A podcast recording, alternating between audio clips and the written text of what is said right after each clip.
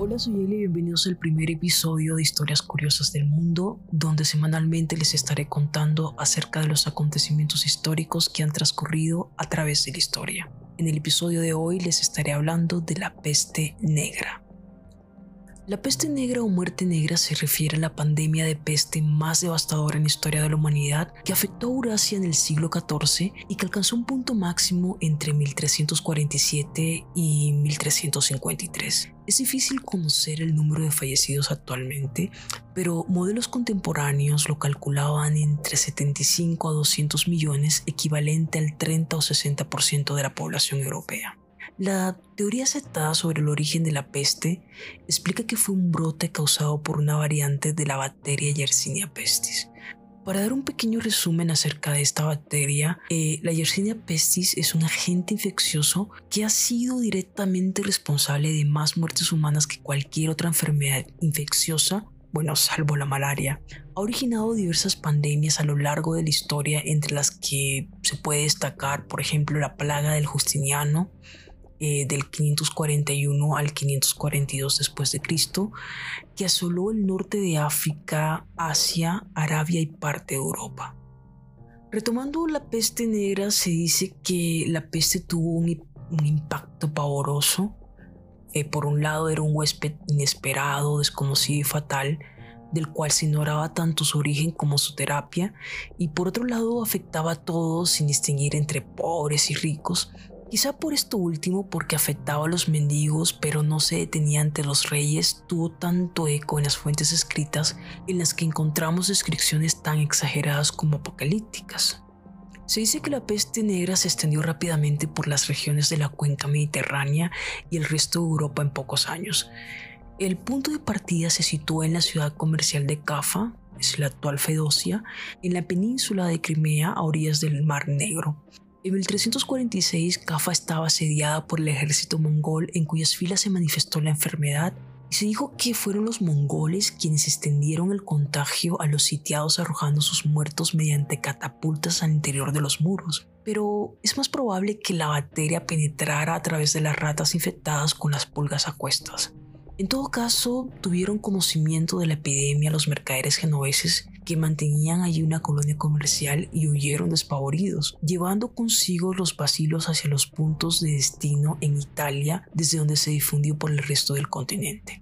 La epidemia dio comienzo en Messina en 1347. Messina es una ciudad capital situada al noroeste de Sicilia en Italia se dice que en Messina algunas áreas quedaron despobladas mientras que otras estuvieron libres de la enfermedad o solo fueron ligeramente afectadas. En Florencia, por otra parte, solamente un quinto de sus pobladores sobrevivió. En el territorio actual de Alemania, se estima que uno de cada diez habitantes perdió la vida a causa de la peste negra, lo que fueron, por ejemplo, Hamburgo, Colonia y Bremen fueron ciudades en donde una mayor proporción de la población murió. En cambio, el número de muertes en el este de Alemania fue mucho menor.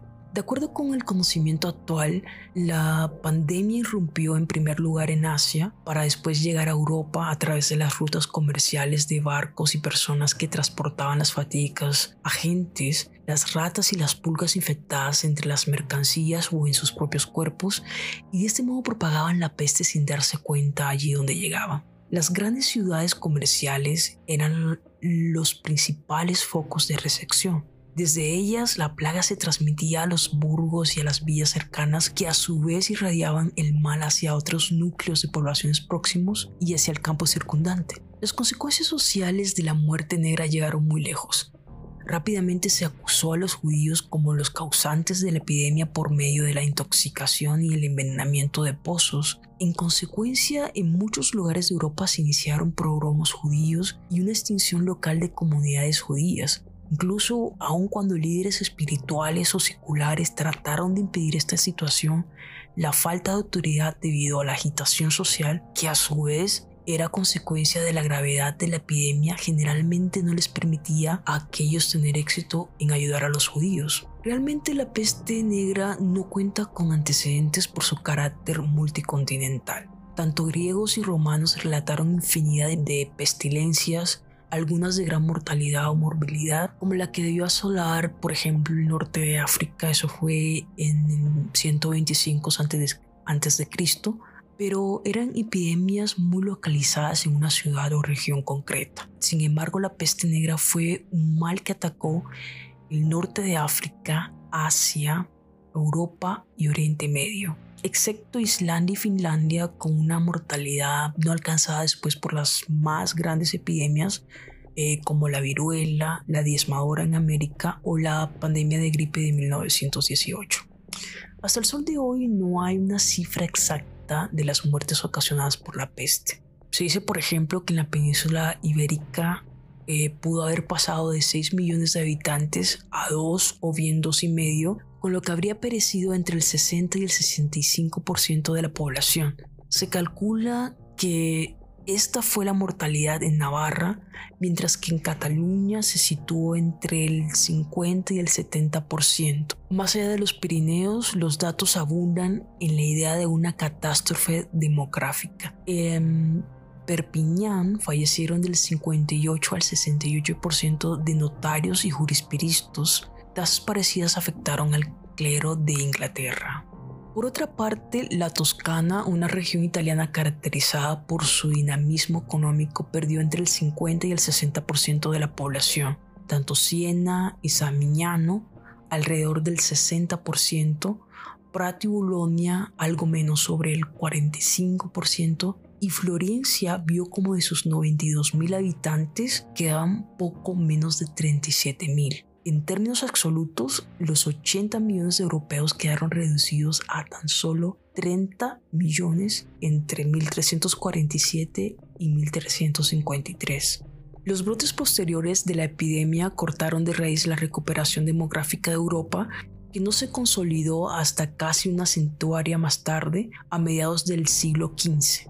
Para entonces eran perceptibles los efectos indirectos de aquella catástrofe. Durante los decenios que siguieron a la gran epidemia de 1347 al 53, eh, se produjo un notario incremento de los salarios a causa de la escasez de los trabajadores. Hubo también una fuerte migración del campo a las ciudades que recuperaron su dinamismo. Por ejemplo, en el campo una parte de los campesinos pobres pudieron acceder a tierras abandonadas, por lo que creció el número de campesinos con propiedades medianas, lo que dio un nuevo impulso a la economía rural. Así algunos autores sostienen que la mortandad provocada por la peste pudo haber acelerado el arranque del Renacimiento y el inicio de la modernización de Europa. Referente a esta enfermedad, no termina de haber acuerdo entre los historiadores, médicos y biólogos sobre qué agente infeccioso causó la enfermedad. Por lo tanto, no hay consenso si fue o no una variedad de la peste bubónica u otra enfermedad distinta, como el carbunco, la llamada peste negra. En aquel tiempo la medicina no estaba preparada no ya para tratar la enfermedad ni, ni tan siquiera para investigarla, pese a los heroicos esfuerzos y sacrificios de muchas personas. No obstante, la mayoría de variedades de la Yersinia pestis se han encontrado en China, lo que sugiere que la epidemia podría haberse originado en esa región. Nos vamos ya metiendo lo que es entre las, los síntomas y la mortalidad de esta enfermedad, eh, varios cronistas de la época indican la brusquedad con la que aparecían los síntomas. Por ejemplo, una persona podía estar sana por la mañana y tener fiebre alta por la tarde para morir al llegar la noche. Según eh, Giovanni Baccio, que fue un escritor y humanista italiano, estos eran los síntomas. Empezando por fiebre alta incluso superando los 40 grados, tos y espustos sanguinolentos, sangrado por la nariz y otros orificios, sed aguda, manchas en la piel de color azul o negro debido a las pequeñas hemorragias cutáneas, eh, aparición de bubones negros en ingles, cuello, axilas, brazos, piernas o detrás de las orejas debido a la inflamación de los ganglios linfáticos, también la cangrena en las puntas de las extremidades y ruptura de los bubones supurando un líquido con olor pestilente. Giovanni Bacchio y otros autores escriben un tipo de peste casi asintomático que provocaba la muerte a las 14 horas aproximadamente. El calificativo negro se debe a las manchas, bubones y al aspecto producido por las cangrena eh, en los dedos de las manos y pies. La connotación del mal olor que posee la palabra peste la dieron los hedores emanados al romperse los bubones. Según varios testimonios, el surgimiento eh, de dichos bubones y de las manchas negras terminaba con la muerte del paciente en la inmensa mayoría de los casos. Desde notar los primeros síntomas hasta producirse la defunción pasaban cinco días habitualmente. Para concluir, eh, debido a su tamaño y población, debió ser Asia el continente más afectado por la plaga, pero la mucha documentación elaborada en las distintas dinastías chinas, así como en la India, no hacen mención a una epidemia de parecidas características, solo a brotes esporádicos.